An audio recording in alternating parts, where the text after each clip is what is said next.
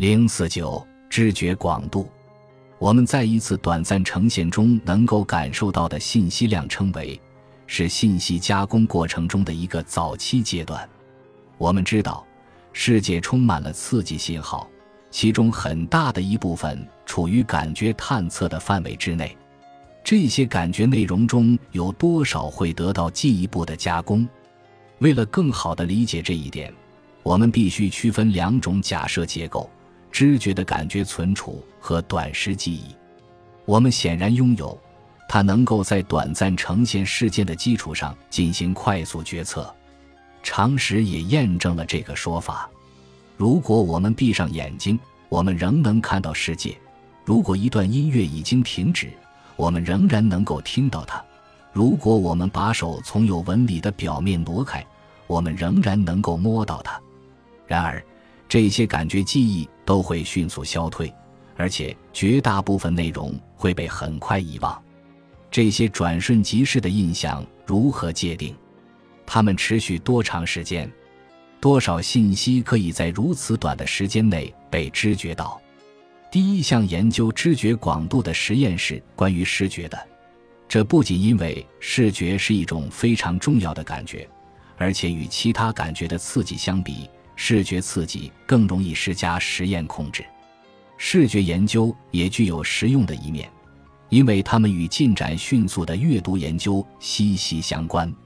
巴黎大学的教授加瓦尔观察到，阅读并不是平滑的沿着文本线路进行扫描，而是以一种从一个注视点跳跃到另一个注视点的方式进行。这些跳跃被称为阅读发生在注视期间。而不是扫视期间，这些早期的研究表明，在一次短暂呈现中，最多能够摄取约四到五个无关联字母的信息。很重要的一点是要认识到，这些早期的阅读研究的结论是根据参与者报告自己看到了什么得出的。这一方法没有考虑到这样的可能性：知觉广度可能多于四到五个，但是参与者意识到的，也就是说。回忆自己曾经知觉到的仅有四到五个。对于这种知觉容量大于回忆容量的现象，有一种解释是在报告字母数量时，至少需要两个认知阶段：知觉对先前印象的回忆。然而，阅读中知觉广度平均为四点五个字母这一铁律持续了六十年之久，直到一系列关键的实验证明它是错误的。总之。这些重要实验对认知心理学产生了两个重大的影响：其一，我们关于知觉广度的理解产生了显著的变化；其二，人们开始认为信息加工发生于一系列连续的阶段，每一个阶段都按照不同的规律运作。